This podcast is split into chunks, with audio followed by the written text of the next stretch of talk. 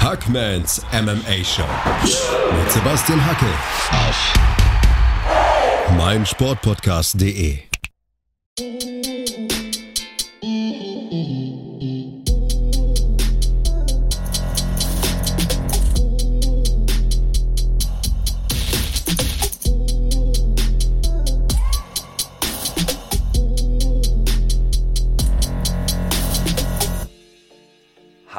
und herzlich willkommen zu einer neuen Ausgabe. Wie ihr sicher wisst, haben Flo und ich unseren YouTube-Kanal gestartet. Der Channel heißt Championship Rounds. Lasst unbedingt ein Abo da, das wäre mega von euch, Leute. Wir freuen uns auch über Kommentare, Anregungen, Feedback und viele, viele Likes. Unsere Gespräche erscheinen erst auf YouTube und dann wenige Tage später hier. Ihr könnt also den Podcast natürlich weiterhin hören. Aber jetzt kommt's, ihr solltet trotzdem regelmäßig auf unserem Channel vorbeischauen, denn dort gibt's viele exklusive Inhalte, die über die reine Audiospur nicht so funktionieren. Also, abonniert die Championship Rounds auf YouTube, genießt den Podcast und damit viel Spaß mit der neuen Episode. Gestern habt ihr ja schon gesehen, was ich zu Francis Ngannou und Cyril Gahn und den Wertungskriterium gesagt habe. Ich glaube, ich habe hab mich bei ein, zwei Leuten echt ein bisschen lächerlich gemacht, vielleicht zu viel gesagt. Also ich stehe für meinen Standpunkt, aber ich glaube, ich habe den einen oder anderen verwundert, dich mit einbegriffen. Ähm, vielleicht sind wir uns ja heute zum Co-Main-Event ein bisschen einiger und ähm, es wird weniger kontrovers. Wir sind, kommen weniger aneinander und streiten uns hier wild um die, um die Wertung im, im MMA. Ähm, Fight of the Night Titelkampf im Fliegengewicht. Hat Spaß gemacht, oder? Ja, war auch sehr taktisch, war auch sehr von Gameplanning geprägt. Und auch da kann man eine Dose Kontroverse aufmachen oder zwei. Und die kann man auch ganz austrinken. Da kann man auch die Runden so oder sehen, so sehen. Also, was wir auf alle Fälle mal wissen, die Trilogie wurde komplettiert. Ich glaube, die Frage, die wir heute beantworten müssen, ist, brauchen wir einen vierten Kampf? Bräuchten wir einen vierten Kampf? Wollen wir einen vierten Kampf? Ich würde ihn auf jeden Fall wollen. Ich glaube, das kann ich schon vorwegnehmen. Es war auf jeden Fall mal der dritte Kampf zwischen Davison Figueredo und Brent Moreno im Fliegengewicht um den Titel im Fliegengewicht. Äh, beim ersten Kampf gab es ja das Unentschieden. Beim zweiten Kampf gab es einen tollen Sieg von Brandon Moreno und jetzt ähm, gibt es äh, einen tollen Kampf von beiden tatsächlich und mit Figueredo einen knappen, aber nicht unverdienten Sieger. Und äh, ja, ich sage es nochmal ganz vorneweg, wir brauchen hier Nummer vier. Sag mir gerne deine Meinung. Ja, ich bin bei dir, sieht man ja sich in 111. Ähm, ich verstehe jeden, der sagt, du, das Ding ist auf jeden Fall steht im Raum. Mit diesem Elefanten müssen wir uns irgendwann beschäftigen, aber es wäre unfair, einem Pantoja, einem Askarov, einem Kai Kara France gegenüber dies nochmal zu machen. Es war die erste UFC-Trilogie, die Back-to-Back-to-Back ähm, stattgefunden hat. Das gab es in der Form noch nie. Allein, dass sie sich jetzt dreimal hintereinander bekriegt haben, ohne dass da irgendwer zwischenzeitlich jemand anderen bekämpft hat, ist schon einzigartig also du kannst, was heißt kannst nicht? Ich weiß nicht ganz, zugegeben habe ich mir auch noch nicht allzu viele Gedanken darüber gemacht, ob man jetzt sofort auch noch den vierten sehen muss. Es wäre halt schon hart anderen Fliegengewichten gegenüber. Wie gesagt, vor allem so ein Pantoja. Es gab halt irgendwie so Askar Askarov, der schon so Momentum auf seiner Seite hat. Es gab, gab Pantoja, der schon dieses Face-Off mit Moreno hatte, dem damaligen Champion, die sich ja eigentlich schon zugestimmt haben, um den Titel zu kämpfen. Und inzwischen hast du halt auch noch so einen Kai Kara France, der da mitspricht. Es wäre hart denen gegenüber, finde ich. Äh, vor allem irgendwie Pantoja, weil der jetzt gerade keinen, Tanzpartner hat und für den halt, für den hätten halt nur Askarov oder Kai Kara France Sinn gemacht. Ich weiß nicht, ob ich ihn direkt brauche, aber dass ich ihn irgendwann brauche, steht meinerseits auch fest. Darauf können wir uns gerne einigen. Wie seht ihr da draußen das? Übrigens, bevor wir hier Runde für Runde so einen Breakdown machen, ne, ganz knusprig, wie wir das ja immer so hinbekommen, nochmal mein flammender Appell an alle MMA-Begeisterten, an alle, die so einen Funken, einen Tropfen MMA-Liebe im Herzen tragen. Lasst ein Abo da, Leute. Wir sitzen hier, es ist äh, knapp 10 Uhr abends und wir sprechen über die schönste Nebensache der Welt. Ihr könnt uns einen Gefallen tun und das ist ein Abo oder wenigstens mal ein Like. Na, wenn ihr so ein kaltes Herz habt wie Flo, wenn ihr so ein Stein seid, so ein ganz böser Mensch, dann lasst wenigstens ein Like da und schreibt uns auch in den Kommentaren, was ihr in den nächsten Wochen und Monaten, so Gott denn will, hier auf dem Kanal hören und sehen möchtet, hier bei den Championship Rounds.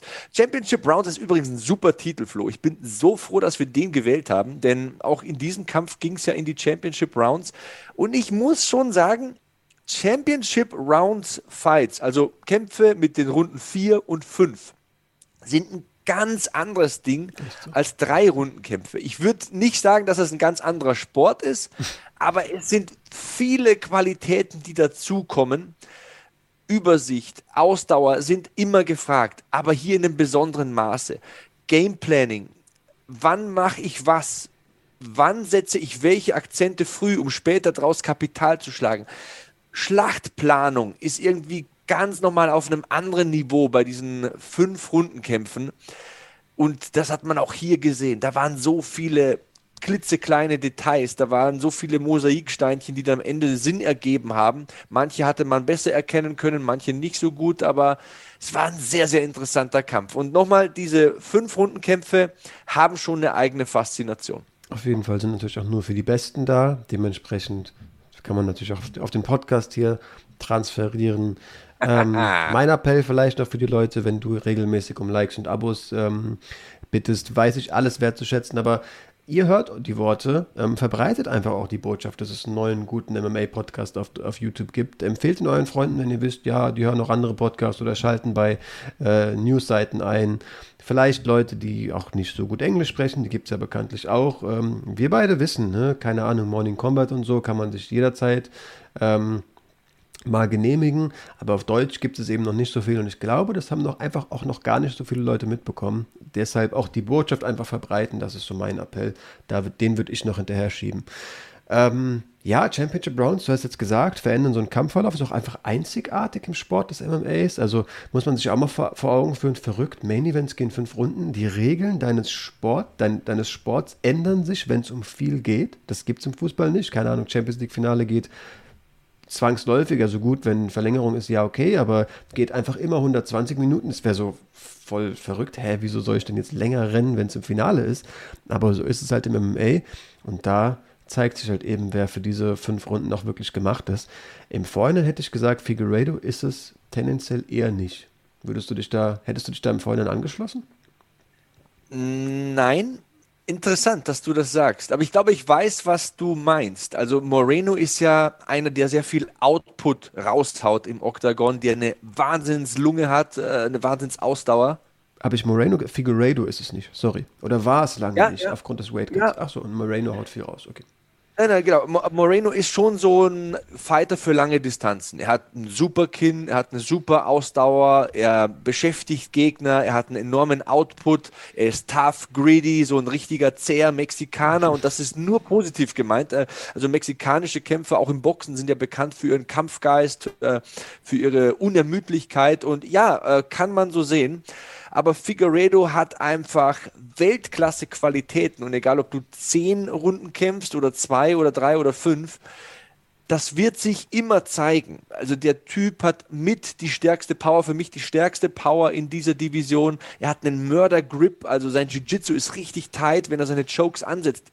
Er sucht sich da ja durchaus seine Löcher. Der nimmt sich ja wieder mal raus aus dem Kampf, also der packt ja nur zu oder schlägt nur zu, wenn er sich wirklich sicher ist, wenn er die Öffnungen geschaffen hat. Aber diese Szenen und diese Einzelaktionen von ihm, die zeigen einem ja, welche Qualität der hat. Und äh, ich glaube, wenn man diese Qualitäten besitzt, dann ist die Kampflänge natürlich mitentscheidend, wie der Kampf verläuft, aber du hast diese Tools grundlegend immer.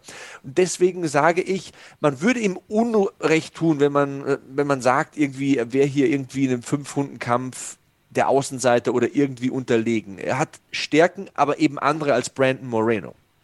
Ja, ich hatte halt oft das Gefühl, dass in dem so ein richtiger Wilder steckt. Ähm, und dass er halt hier Das und da mal auch. Probleme hatte mit dem Weight Cut und die den so, Energie, so ein bisschen die Energie ähm, herausgezogen haben. Du hast, finde ich, jetzt einen recht kalkulierten Kampfstil beschrieben, den er drauf hat.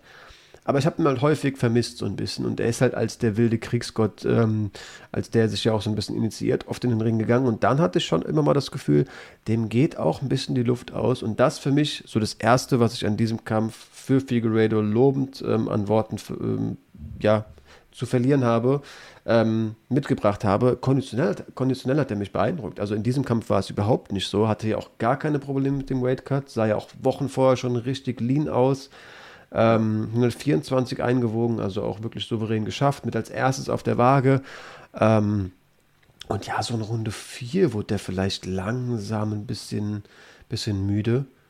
Aber das war nicht spät für Figueredo. Und in Runde 4 darf man halt, darf, egal wie groß oder klein du bist, darfst du halt auch einfach müde werden, wenn derartig, mit einem derartigen Tempo, wie die beiden das da eben vorgelegt haben, gekämpft wird. Ja, er ist bekannt als Deus de Guerra, also der Kriegsgott. Das haben wir auch hinlänglich beleuchtet. Er ist ein Zerstörer mit Knockout-Power und auch mit zwingendem Jiu-Jitsu.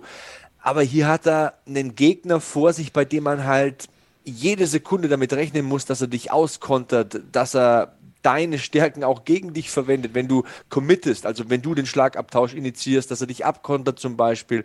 Und deswegen war es bemerkenswert, was Figueredo hier gemacht hat. Also er hat ja sein Trainingscamp für diesen Fight nach Arizona verlagert. Ähm, hat die Vorbereitung mit Henry Cejudo gemacht, hat das Gewicht auch viel leichter geschafft. Das ist auch mit Sicherheit ein Verdienst von Cejudo. Das ist ein Ringer und wer aus dem Ringen kommt, der beherrscht dieses Gewicht machen.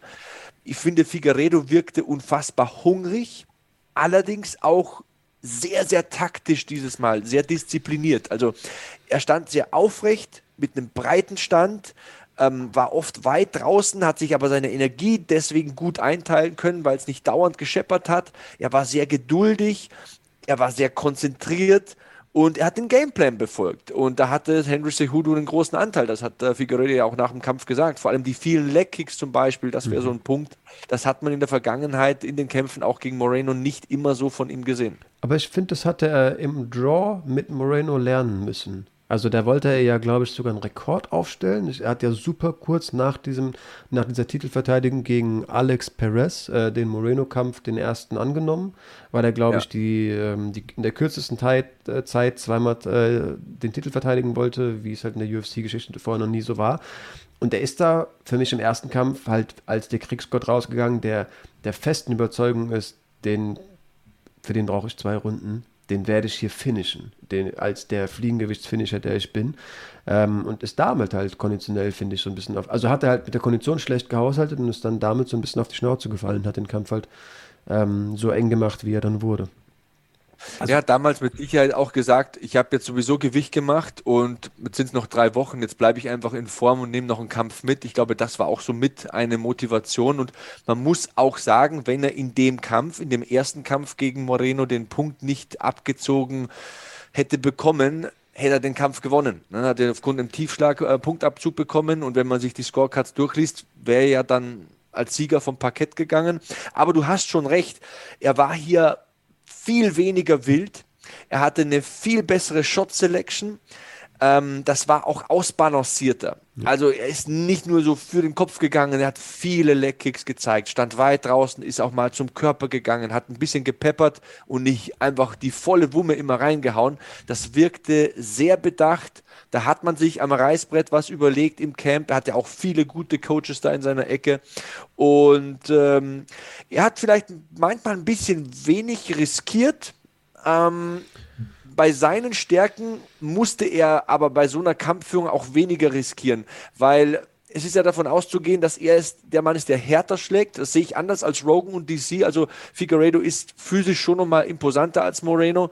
Er ist ähm, der Mann, bei dem es wahrscheinlicher ist, dass er mit einem guten, vollen Treffer mehr Schaden macht. Ähm, deswegen, ja, das war sehr gut taktisch gesehen, was äh, Figueredo hier abgespult hat. Ja, auf jeden Fall. Also ich hatte sogar schon das Gefühl, dass Figueredos Schlagkraft von diesem frühe Gewicht machen und ähm, hatte auch einfach viel im Performance-Institut. Ähm, das würde ich noch ergänzen, weil du meintest, Cejudo hat da seinen Einfluss gehabt, was er sicherlich hatte, will ich nicht sagen, dass er es nicht hatte, aber vor allem halt auch die Leute im PI haben da, da war sehr, sehr regelmäßig. Hab da auch Videos gesehen von irgendwelchen Druck, irgendwie Maschinen, die mit, die mit Luftdruck und so arbeiten, irgendwie zur Regeneration, hat da wieder, wie die UFC halt so ist, mit ihrer neuesten Technik, sportlich, ähm, wenn es da um die ähm, Sportphysiologie geht, sind die ja wirklich super ausgestattet. Ähm, aber ich hatte das Gefühl, durch diese Maßnahmen, die ich natürlich begrüße, verstehe mich nicht falsch, ich habe ja gerade seine Probleme, die er eben auch hatte, gleichermaßen thematisiert, hatte ich das Gefühl, dass er schon so ein bisschen auch an Schlagkraft verloren hat. Ich hatte das Gefühl, diesen, diesen ja, diese Wucht in seinen Schlägen, wie ich es sonst auch schon gesehen habe, die habe ich hier nicht gesehen. Und ich glaube, worauf halt die, die Kommentatoren, die halt Brandon Morenos Schlagkraft so betont haben, immerhin wollten, dass er halt nochmal gefühlt viel mehr in die Schläge gelegt hat. Also er hat ja wirklich vielleicht auch typisch Mexikaner, der war halt schon auch für eine wilde Prügelei da. Der hat ja wirklich immer ordentlich motivierte Haken geschlagen und nicht eben kalkulierte Jabs oder zumindest nicht nur regelmäßig eben, eben nicht. Ja, Typ ist auch eine tolle Persönlichkeit, muss ich jetzt mal ganz neutral gesehen, äh, glaube ich, so in den Raum werfen und weil das wahrscheinlich auch jeder so sieht. Also man kann den irgendwie nicht, nicht mögen. Ähm, ja, wenn man Mexikaner ist sowieso, also ist der Stolz Mexikos, hat ja auch eine unfassbare Zuschauerreaktion bekommen. Aber allein schon seine Einstellung, also der wirkte so krass motiviert. Und jeder, der Sport macht, der kennt ja diese Tage und Momente, wo du so 100% Antrieb hast. Wie der da reinmarschiert ist mit seinem Stirnband und wie der mit sich gesprochen hat. Der wollte, der hatte Bock. Das ist ein Fighter mit jeder Faser seines Körpers und der kämpft gerne. Der ist mhm. gerne im Oktagon und das, das, das, das, das, macht den heiß. Das, das, das, da hat er Bock drauf, da sein Können zu zeigen. Und das hast du gemerkt in jeder Runde. Ähm, ist natürlich auch was Geschichtsträchtiges, den zu sehen. Ich meine, das ist der erste in Mexiko geborene UFC-Champion. Ähm, das ist ein First Time ever. Hatte da echt brutalen Rückenwind in der Halle, also extreme Unterstützung von den Latinos da im Honda Center. Ähm, und konnte auch Selbstvertrauen haben. Er war ja in sieben Duellen, glaube ich, davor ähm, ungeschlagen. Also hat nicht jedes gewonnen, war ja zum Beispiel ein Unentschieden gegen äh, Figueredo, aber ja, konnte dieses Selbstvertrauen haben, hat sich Stück für Stück verbessert. Da ist wirklich ein steiler Aufwärtstrend auch zu sehen in seinen Leistungen, in seiner UFC-Karriere. Kurzum, ähm, super Einstellung, ständige Verbesserungen, unermüdliche Arbeitsmoral. Das gibt einem so das Gefühl, wenn, wenn Moreno kämpft, muss ich das sehen. Das ist ein mhm. geiler Typ, ja. legt alles rein, lässt alles im Oktagon. Da hast du Bock, bevor irgendwie die ja, erste Runde begonnen hat. Voll. Was ich halt auch äh, zu dieser Szene mit diesem grimmigen Blick beim Einlauf so bemerkenswert finde, ist, dass er halt so den Schalter umlegen kann und du es trotzdem ja. authentisch findest. Also du weißt halt, der ist so voll der Good Guy, viel Good Momente ähm, in einer Reihe irgendwie schon generiert. Du weißt, wenn du den auf der Straße ansprichst, selbst wenn der gerade ein bisschen in Eile ist, der wird nett mit dir umgehen und dein Foto machen und dir einen schönen Tag wünschen, vermutlich, bevor du ihm einen gewünscht hast. Aber dass der halt grimmig da auf den Oktagon zuläuft, nimmst du ihm gleichermaßen ab. Das ist halt, der bleibt halt, obwohl er so den Schalter umlegen kann, dabei authentisch. Das finde ich cool. Und diese Rolle als der Erste aus Mexiko, der erste Champ, der, der ist er sich ja auch sehr bewusst. Also er hat ja sogar beim Titelgewinn diese herzerwärmende Rede, wie er da gefragt, weiß gar nicht, was die Frage war, aber er sagt auf jeden Fall, ähm, Leute da draußen, ihr könnt alles erreichen, ihr könnt eure Träume erreichen, egal wo ihr herkommt, ich bin der Beweis, hier stehe ich das ist halt schon, das ist ein krasser Moment, so als halt der, der aus wirklich armen Verhältnissen aus Mexiko kommt ähm, und in der Nacht halt sein Leben verändert hat. Das sind schon, ja, viel gut Momente. Hätte, glaube ich, Charles nicht seinen Titel gewonnen in dem Jahr, wäre das auch mein Moment des Jahres ge gewesen. Oder Super keine Ahnung, warum ich das ging. Also ich glaube, bei Charles habe ich noch ein bisschen mehr irgendwie empfunden, aber es ist bis ist komplett egal. Ich weiß gar nicht, warum ich das nachgeschoben habe. Es war ein super schöner Moment und ähm, an den werde ich mich ewig erinnern. Ja, das ist dann auch immer subjektiv, wen man sympathischer findet oder mit wem man sich besser identifizieren kann. Bei dem einen oder anderen kann man irgendwie mehr Ankerpunkte setzen, wo ich sage, ah, der ist ein bisschen mehr, der ist ein bisschen so wie ich und ich kann mich reinversetzen in den aber ob man jetzt Charles Oliveira nimmt für die brasilianischen Fans oder hier Brandon Moreno für die ähm, lateinamerikanischen Fans, der spricht da wirklich eine große Community ja auch an. Äh, das ist am Ende des Tages einfach wurscht. Ähm, besonderer Mensch. Und es war auch ein besonderer Kampf. Es war ähm, relativ okay zu werten, fand ich so in den ersten ein, zwei, drei Runden interessant zu werten wurde es hinten raus. Ich habe mir hier auch mal die Scorecards ähm, aufgerufen. Alle drei Judges haben Runden 1 und 3 bei Figueredo und mhm. Runde 2 bei Brandon Moreno. Dann bei den restlichen Wertungen wird es ein bisschen unübersichtlicher. Ähm, Zwei Judges sehen Runde 4 bei äh, Figueredo, aber Runde 5 nicht.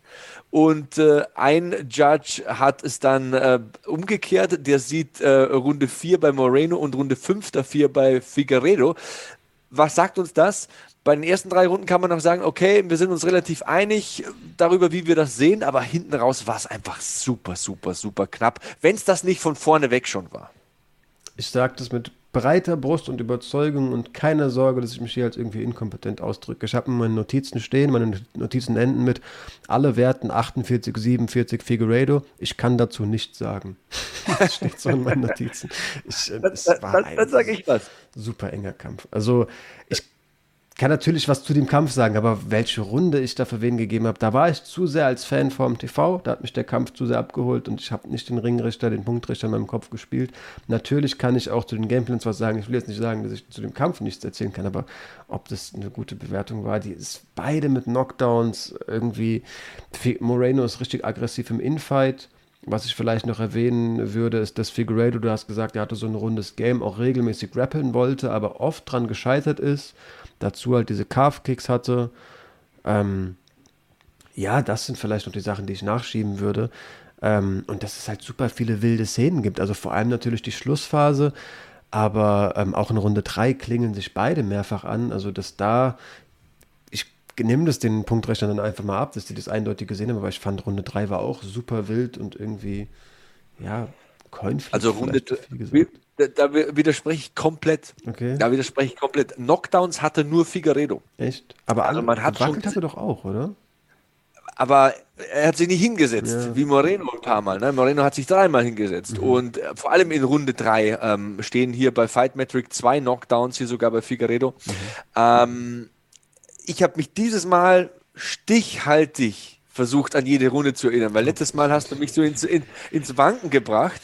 Und ich habe es mir wirklich ganz genau aufgeschrieben in einem Satz, warum ich jedem der beiden dann die jeweilige Runde gegeben habe. Und ich beginne mit Runde 1. Also ja, du hast natürlich recht, das ist eine super knappe Runde, aber ich würde sie Figueredo geben, auch obwohl sie so knapp war im Stand, aber und, und auch, ich möchte auch Moreno nicht schmälern, bitte. Ähm, ähm, Moreno war sehr aktiv, er war sehr schnell, aber Figueredo hat Effective Striking vorgelebt. Seine Leg-Kicks waren short, to the point, haben Schaden gemacht. Figueredo holt sich auch kurz mal einen Takedown. Möchte ich mal nur so erwähnen, Moreno ist in der Turtle-Position, wirkt da etwas defensiv, aber äh, scrambled sofort raus, ist nichts angebrannt. Trotzdem würde ich sagen, Effective Striking, da sehen wir hier auch bei den Significant Strikes 15 von 23 bei Figueredo, 10 von 34 bei Moreno. Das habe ich auch so gefühlt. Der eine trifft mit einer über 60-prozentigen Wahrscheinlichkeit, ist zwar sehr zurückhaltend, steht sehr aufrecht, steht sehr weit hinten, steht sehr breit, aber der trifft viel mehr, mhm. versucht nicht so viel. Der andere versucht furchtbar viel, aber, aber trifft halt nur ein paar Mal. Also ich glaube, diese Runde kann man überhaupt nicht irgendwie so beurteilen, dass man sagt, man muss hier diskutieren, ob Moreno die gewonnen hat. Runde 1 ist für mich eine glasklare Figueredo-Runde. Und wenn wir uns überhaupt nicht sicher sind, dann gehen wir zur Kontrollzeit. Da hat er über eine Minute und Moreno hat 30 Sekunden. Also ich glaube, über Runde 1 müssen wir nicht diskutieren. Was ich noch. Klar. Sprich, sorry. Äh, klar, man hat nicht so den Benefit äh, ähm, als Punktrichter, den wir hier haben, dass wir uns den Kampf zwei, dreimal anschauen können und wirklich auch vor- und zurückspulen können. Da musst du vielleicht auch ganz anders draufblicken, mit einem ganz anderen Blick. Ich möchte aber, bevor ich das Wort an dich übergebe, absolut loben, wie gut der Job war, den die Punktrichter an diesem Abend gemacht haben. Mit ein paar Unstimmigkeiten, okay, kann ich leben. Im Großen und Ganzen war das ein sehr schwieriger Job. Mhm die sie sehr gut gelöst haben. Und das sagt man selten. Äh, bisschen ähnlich mit den Referees. Wenn es passt, äh, hält man den Mund und wenn es nicht passt, meckert man. Sehr, sehr schön, dass du das an der Stelle gewagt hast. Finde ich super. Ähm, ich habe noch so ein bisschen, so ein Paradoxon, ist vielleicht zu viel gesagt hier stehen, aber ich habe in meinen Notizen zur Runde 1 noch, Moreno kämpft wilder, wirkt auf mich aber ruhiger, so mental. Und Figueredo kämpft kalkulierter, hat aber auf mich den angespannteren Eindruck gemacht. Das war so mein mentaler Zustand, den ich irgendwie so aus Runde 1 gemeint habe, wahrgenommen zu haben. Ähm, das fand ich halt eindrucksvoll. Also natürlich, mexikanische Brawlerei hat Moreno schon auch hier und da mal gesucht, aber er wirkt für mich sehr entspannt im Ring. Ja, ähm, ich versuche ab jetzt, wenn wir Kämpfe besprechen, nachdem du mich letztes Mal so ins Wanken gebracht hast, du mich da angenockt hast bei Francis Ngannou und Cyril Gunn, brutal sachlich zu bleiben und meine persönlichen Vorlieben komplett auszublenden und auch so Eindrücke, wer wirkt gefasster und wer wirkt irgendwie selbstbewusster. Ich versuche es wirklich auf die zweite Reihe so wegzuschieben. Und auch bei Runde 2 möchte ich das wirklich wie ein Roboter schade. hier. Ich habe hab Gefühl, ich habe hab das Gefühl, ich habe was kaputt gemacht. Das, das wollte ich ja, du hast was getötet. Du hast etwas getötet in mir. Du hast etwas getötet in mir. Ich belebe das ähm, mit der ja. Zeit wieder. ähm, Runde 2 würde ich Moreno geben. Ähm, er hatte mehr harte Treffer. Ja, da waren die Leg-Kicks von Figueredo. Ähm, ich glaube, da war auch dieser schöne Scramble, als Moreno den Kick abfängt von Figueredo und der dann schön rausscrambled. Ähm, ich habe auch die Statistik noch im Kopf, die da also als Lower Third äh, reingeflogen kam. 15 Leg Kicks für Figueredo zu dem Zeitpunkt und sieben von Moreno. Mhm. Aber Moreno hat harte, satte, giftige Treffer gelandet. Ähm, ich würde diese Runde an Moreno geben. Seine Kombinationen waren besser, haben mehr Wirkung hinterlassen. Er hat ähm, in Runde zwei viel öfter getroffen. Klar kann man hier sagen, die Bilanz ist besser. Also Figueredo hat jetzt hat hier auch in dieser Runde 52 Prozent Trefferquote. Das ist sehr gut auf diesem Niveau, also 19 von 36.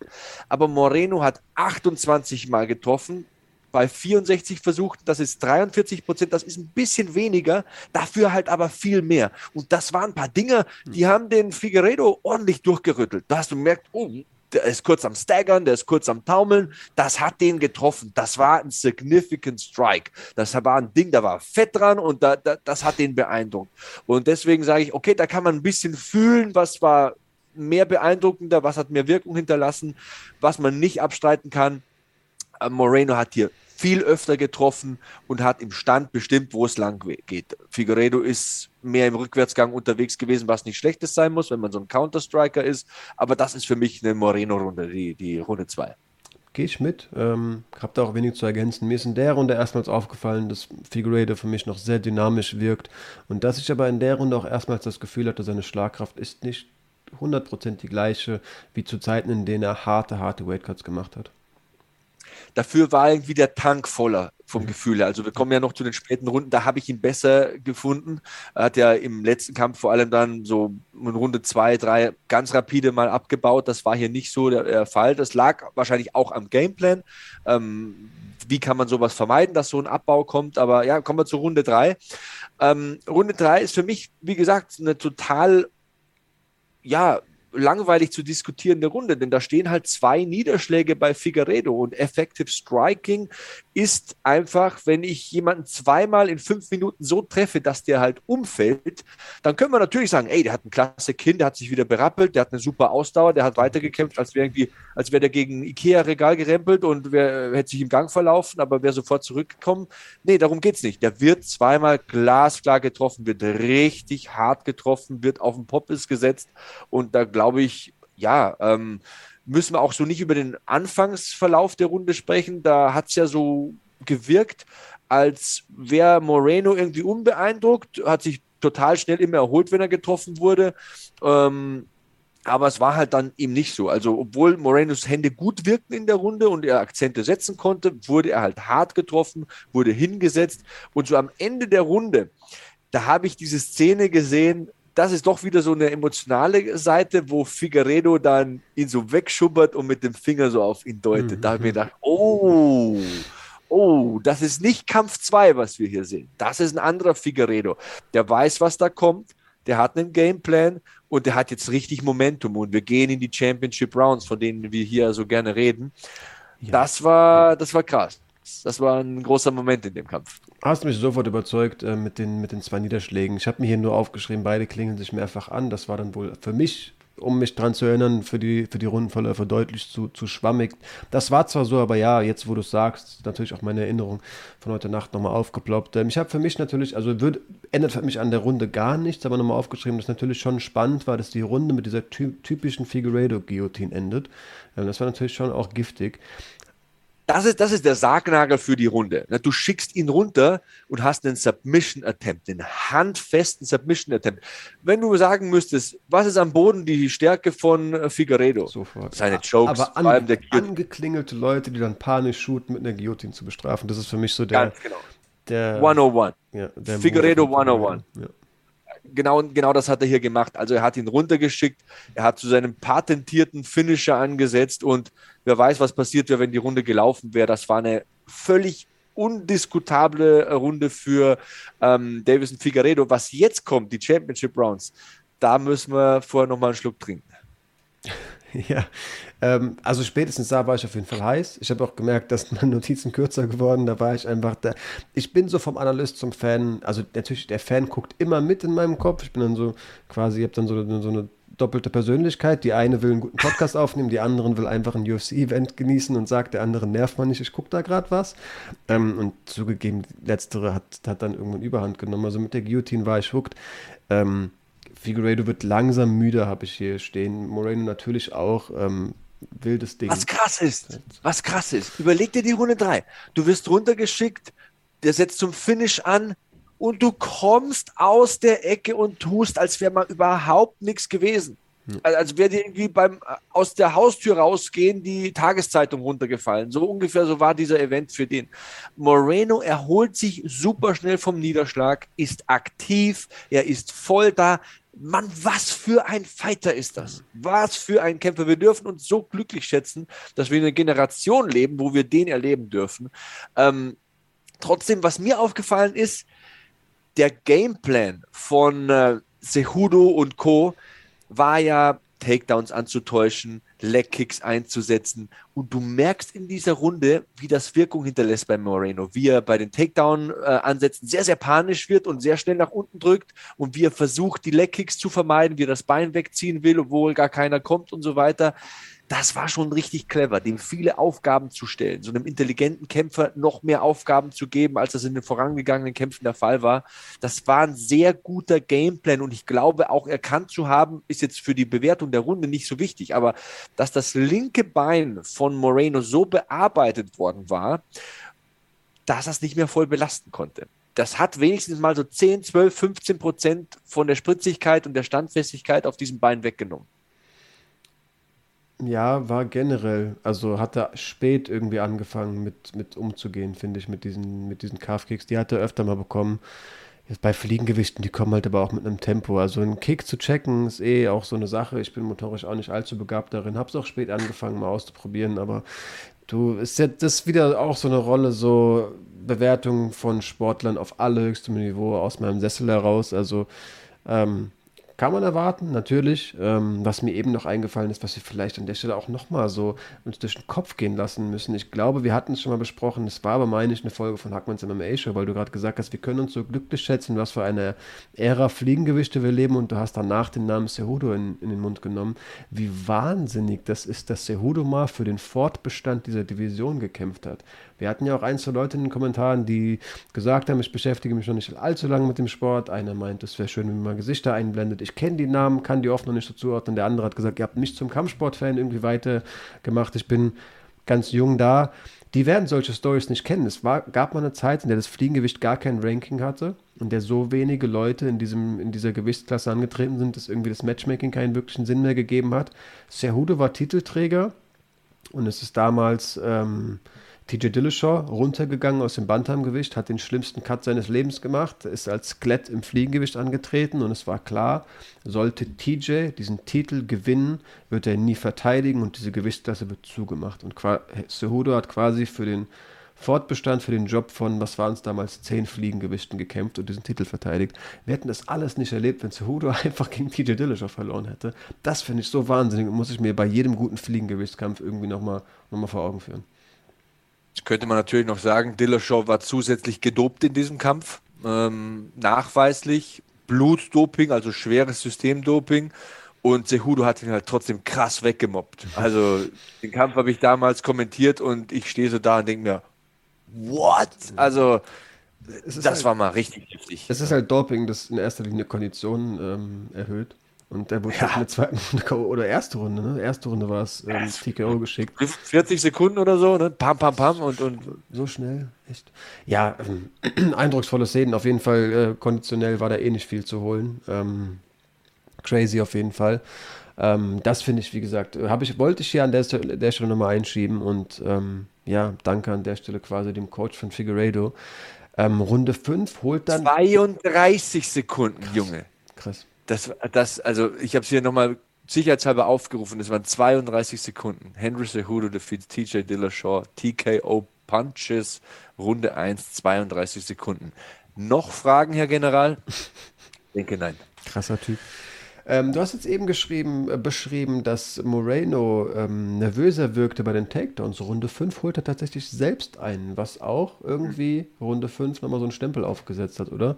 Hättest du das zu dem Kampfverlauf erwartet, dass jetzt Moreno, natürlich wissen wir alle, dass er ein guter Grappler ist, aber des, dass er jetzt den Bodenkampf sucht? Ich nicht zugegeben. Ja. Ich war da echt so ein bisschen überrascht von. Ähm, Figueredo war wieder schnell auf den Beinen, aber ich glaube, die Kontrollzeit hat ausgereicht, um das als Takedown zu werten. Ja, es waren 16 Sekunden. Gut, Takedown ist ja alles. Auch das habe ich wirklich nachgeforscht, um hier hieb- und stichfest mich verteidigen zu können. Ein Takedown ist, wenn man mit einer dafür vorgesehenen Technik einen Gegner absichtlich zu Boden befördert mhm. und ihn dort beträchtliche Zeit festhalten das, das, kann. Wir müssen kurz festhalten. Im MMA, im Ring nicht. Da gab es ja auch diese Colby-Diskussion. 100 Prozent. Äh, 16 Sekunden sind jetzt nicht viel Kontrollzeit, aber ja, das ist ein Takedown.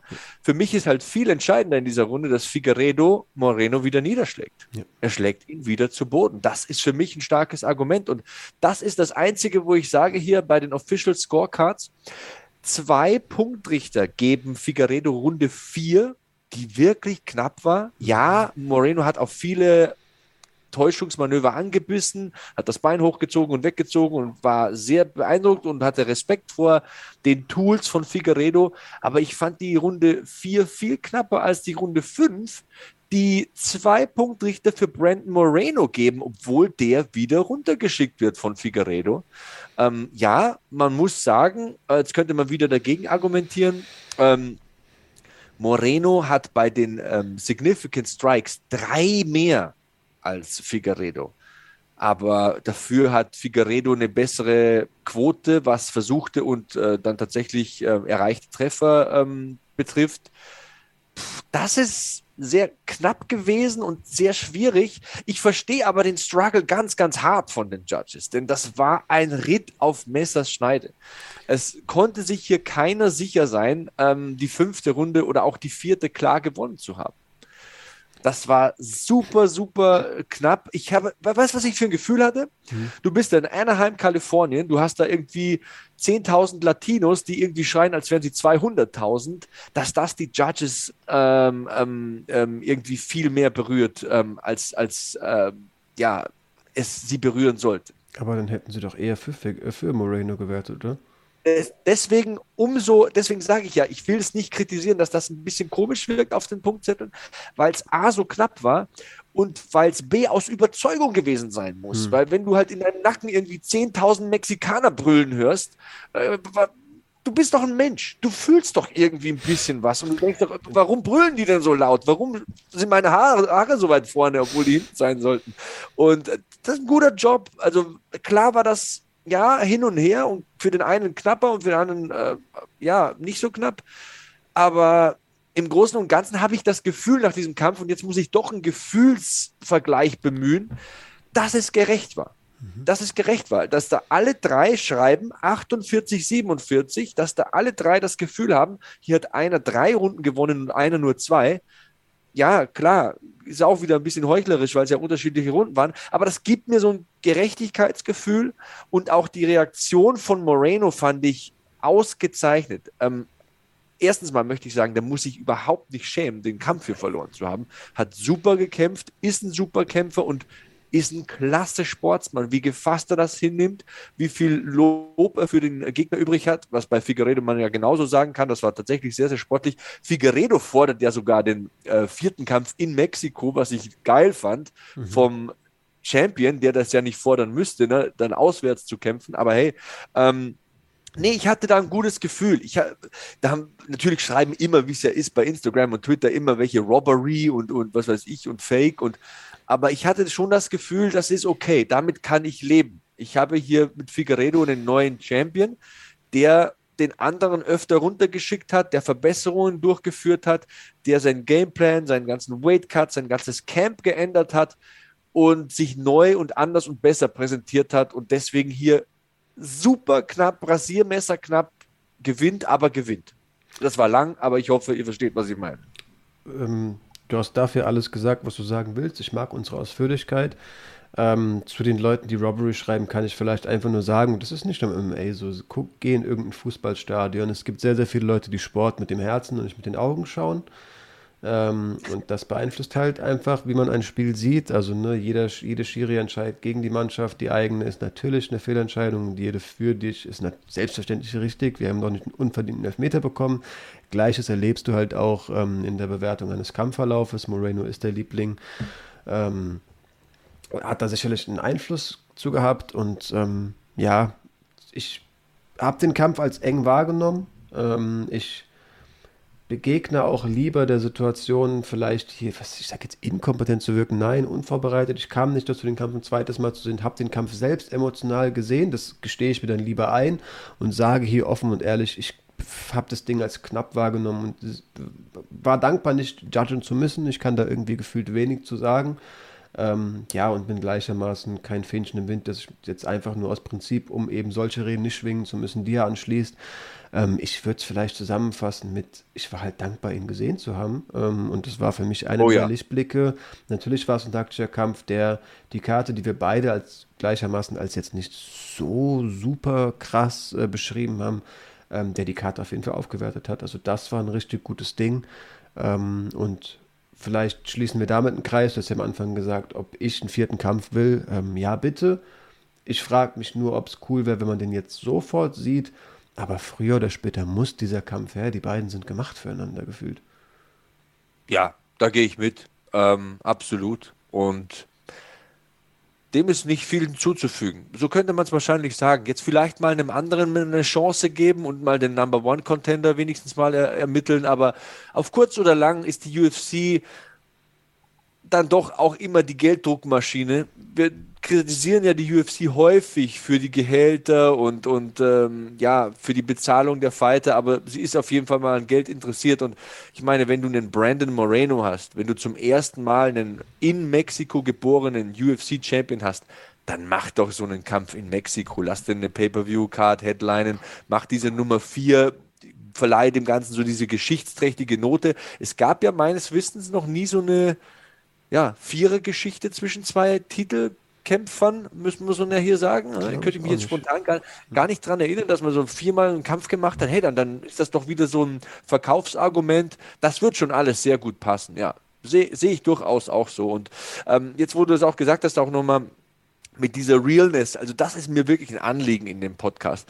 UFC 270 war ein durchschnittlicher Pay-per-view. Ich möchte hier nicht sitzen und den künstlich hypen. Ja, da waren exzellente Athleten, aber es war jetzt nicht super spektakulär von einem oder anderen Duell hätte man sich vielleicht auch ein bisschen mehr erwartet. Das war alles voll okay. Ich würde dem Ganzen so die Note 3 geben, weil man muss ja auch fair sein und sagen, der ein oder andere Kampf ist sehr kurzfristig weggefallen. 3 plus, okay, gehe ich auch mit. Also war auf jeden Fall befriedigend, hat sich auf jeden Fall rentiert rentiert, um 4 Uhr morgens aufzustehen. Aber es war jetzt nicht so das Überkino. Ne? Das war jetzt, da wird das geschnitten Brot jetzt nicht neu erfunden, möchte ich jetzt mal sagen. Nein, kannst ja auch einfach nicht. Also wir haben gleichermaßen, und da finde ich, sind wir auch keine Miesepeter, wie du, wie du gesagt hast, da sind wir einfach nur real. Wir haben gleichermaßen schon gesagt, wie krass es ist, wie regelmäßig die UFC abliefert. Ähm, natürlich äh, bewertet man das halt als ein Pay-per-View und wenn man sich dann halt vor Augen führt, ne, es ist nicht lang her, dass wir die Events von 2021 gegeneinander äh, gerankt haben und uns da nochmal wirklich Karte für Karte angeschaut haben. Wir wissen halt einfach, da geht mehr, aber wir wissen gleichermaßen auch, es war der erste Pay-per-View des Jahres ähm, und Gleichermaßen weiß man natürlich auch, es können mit solchen, solchen Events ja natürlich auch Geschichten geschrieben werden. Also keine Ahnung, die Rivalität von Tupolia und Evlev ist durch diese Absagen jetzt hitziger geworden. Ähm, Brandon Moreno und Figueiredo haben einen vierten Kampf gemacht. Das mit dem Schwergewicht ist irgendwie vage in der Luft und es ist jetzt gespannt, was im Anschluss kommt. Also im Zeitgeschehen MMA war das natürlich super. Wir haben so viele Debütanten gesehen. Wir sprechen nächste, nächstes Video ja nochmal von Leuten, da hat ein 22-Jähriger jemanden auf der, auf der Maincard gefinisht. Keine Ahnung, wo, dem, äh, wo es mit dem hingeht. Stell dir vor, das wird ein Future Champ und dann überlegst du halt irgendwann, wie krass war damals dein UFC-Debüt. Also, ich weiß, du siehst das ohnehin genauso, aber ich will es auch nochmal für die Zuschauer klar, klar machen, auch wenn so eine Karte vielleicht nicht so krass abgeliefert hat, wie, wie äh, man sich das mal erhofft hat. Gott sei Dank leben wir in Deutschland. Wir haben keine 75 Dollar dafür ausgegeben. Ja, vielleicht sind wir alle am Sonntag ein bisschen müde gewesen, aber dann war es halt mal so.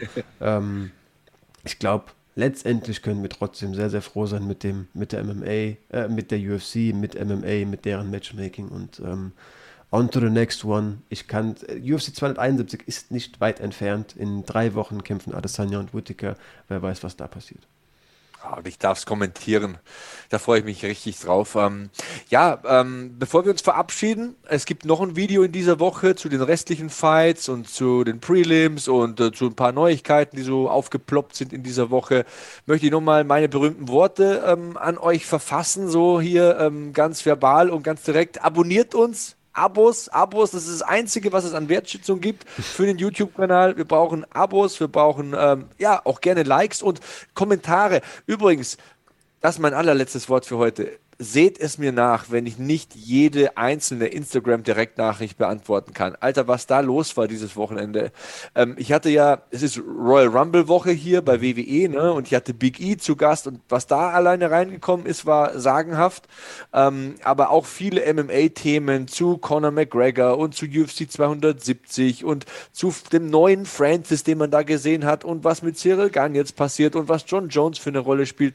Leute, seht's mir nach, wenn ich nicht jede einzelne eine Nachricht in aller Ausführlichkeit beantworten kann, aber wir versuchen natürlich alles hier aufzudröseln und zwar in Breite und mit persönlicher Meinung und natürlich auch mit den Fakten, aber wir versuchen euch da wirklich gerecht zu werden. Aber mein Tag hat auch nur 24 Stunden und äh, jede Direktnachricht kann ich leider nicht beantworten. Ich drehe es vielleicht so: Sebastian ist ein Privatmensch, der ist Familienvater, der hat nicht allzu viel Zeit ähm, und ihr seid nicht, also keine Ahnung, man schreibt wie zwischen Kumpels, man vielleicht auch nicht allzu viele Leute im, im MMA kennt, die gleichermaßen begeistert sind. Ich sag's vielleicht so, wenn ihr es in YouTube-Kommentaren macht und die Nachrichten einfach öffentlich macht, dann profitiert er davon, denn davon wird sein Video gepusht. Ja, und vielleicht machen wir irgendwann mal so einen äh, Fragen-Podcast, wo wir alle Fragen sammeln. Ich habe ja ähm, in der vergangenen Woche so ein Technikvideo online gestellt als mhm. Short. Vielleicht stelle ich einfach mal so ein Short-Video äh, ein oder so, ein, wo ich halt sage, ja, hier könnt ihr Fragen posten. Ihr postet die Fragen drunter und wir nehmen uns einfach mal eine komplette Ausgabe und machen alles von vorne bis hin. Wäre das ein, eine Idee? Ist das ein Deal? Meinerseits super gerne. Ähm, auch dazu gerne eure Meinung. Ähm, lasst es angehen, wenn die Leute Bock drauf haben. Okay. Na dann, alles geklärt für heute. Frisch bleiben und äh, bis zur nächsten Ausgabe. Dir hat dieser Podcast gefallen? Dann klicke jetzt auf Abonnieren und empfehle ihn weiter. Bleib immer auf dem Laufenden und folge uns bei Twitter, Instagram und Facebook. Mehr Podcasts aus der weiten Welt des Sports findest du auf meinsportpodcast.de.